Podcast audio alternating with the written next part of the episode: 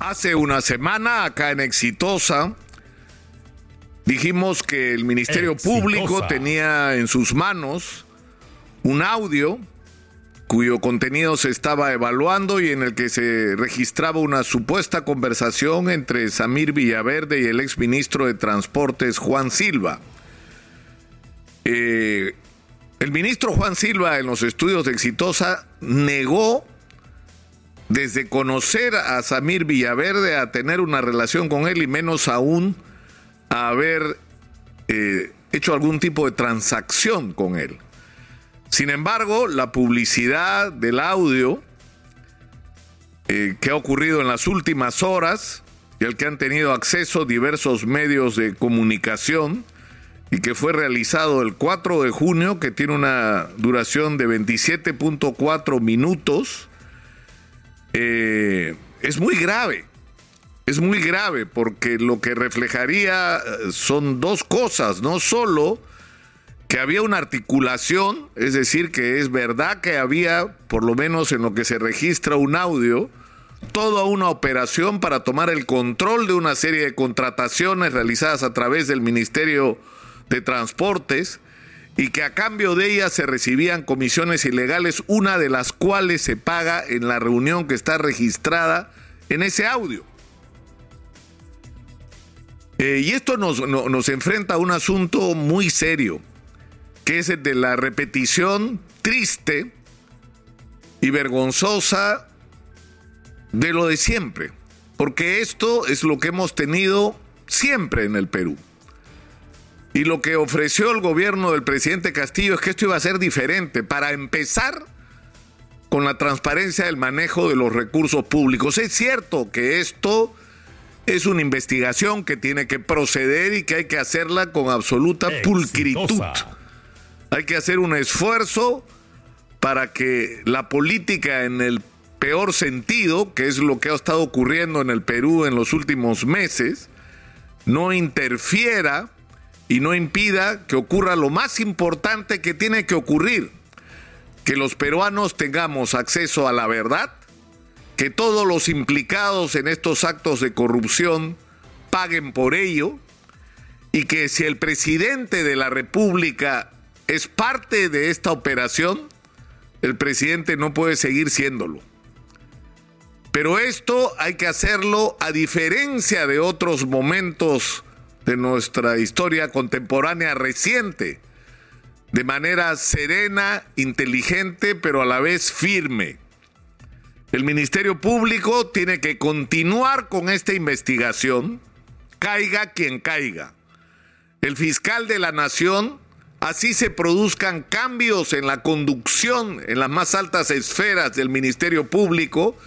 que es una sorda batalla que se está dando en este momento en la Junta Nacional de Justicia, a ver quién es el próximo o la próxima fiscal de la nación, a ver si se puede ejercer algún tipo de presión política para que tome decisiones que van a ser trascendentes para el futuro de la vida nacional.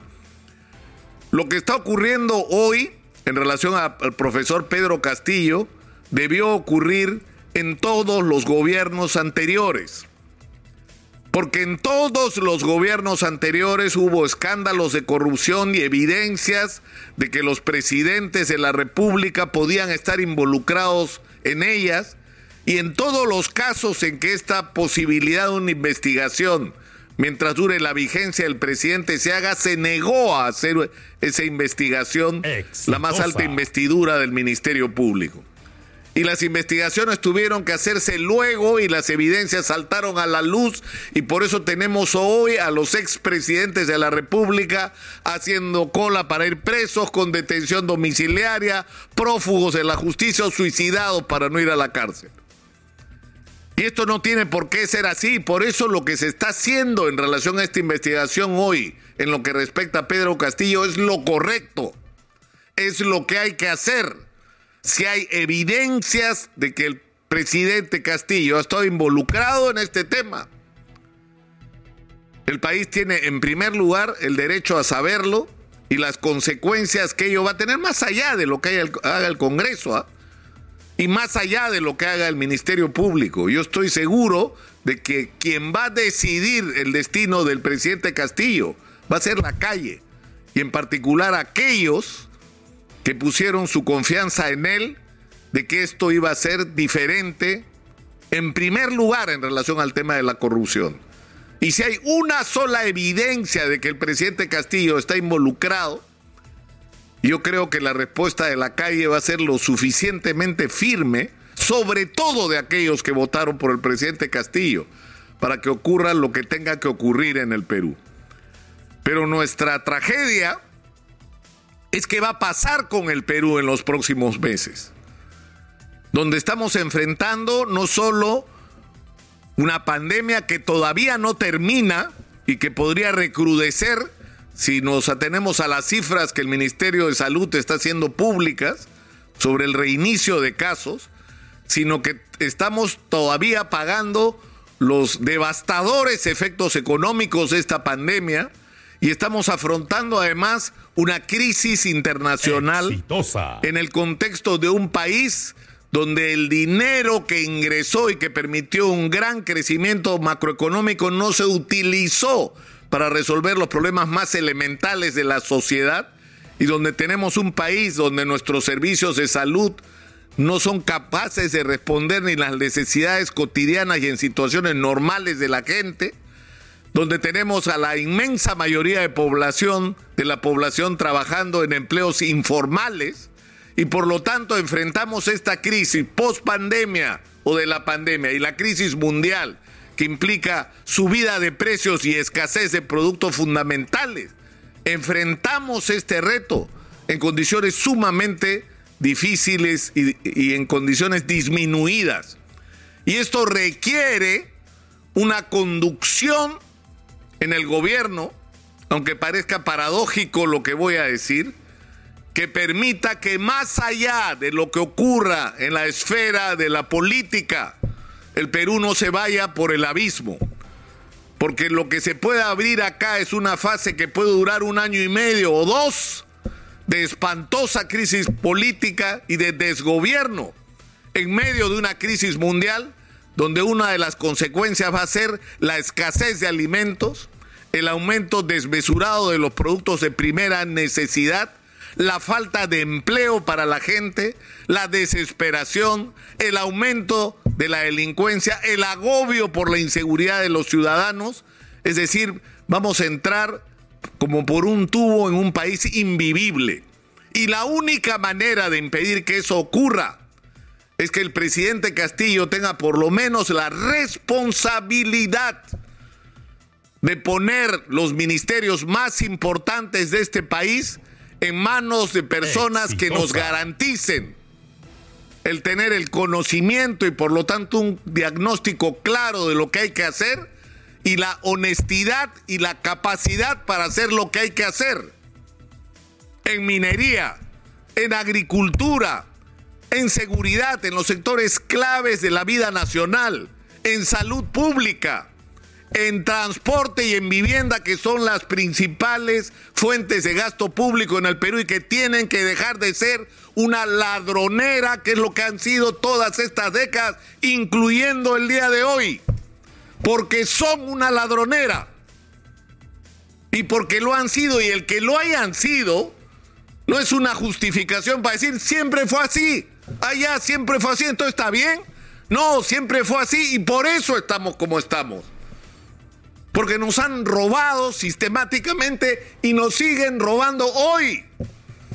Entonces el presidente Castillo, por lo menos, mientras se resuelve esta crisis que tiene que ver con su propio destino, con su propio destino, tiene que tener de algún lado, tiene que sacar el coraje y la responsabilidad para darle al país un gabinete que esté a la altura de las circunstancias para que permita que se destraben todos los proyectos mineros que están parados, para que se resuelvan todos los conflictos sociales, para revertir la pésima imagen que estamos dando al mundo con nuestro proyecto más importante parado 51 días. produciendo enormes pérdidas, no solo para la gente que trabaja en las bambas y que vive en toda la región, sino para el país entero, pero sobre todo dañando nuestra imagen como destino de inversión,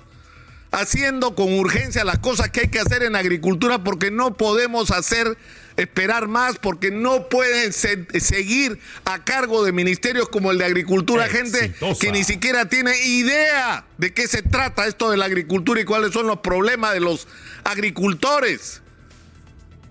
Y se tiene que desterrar de una vez por todas el cuoteo,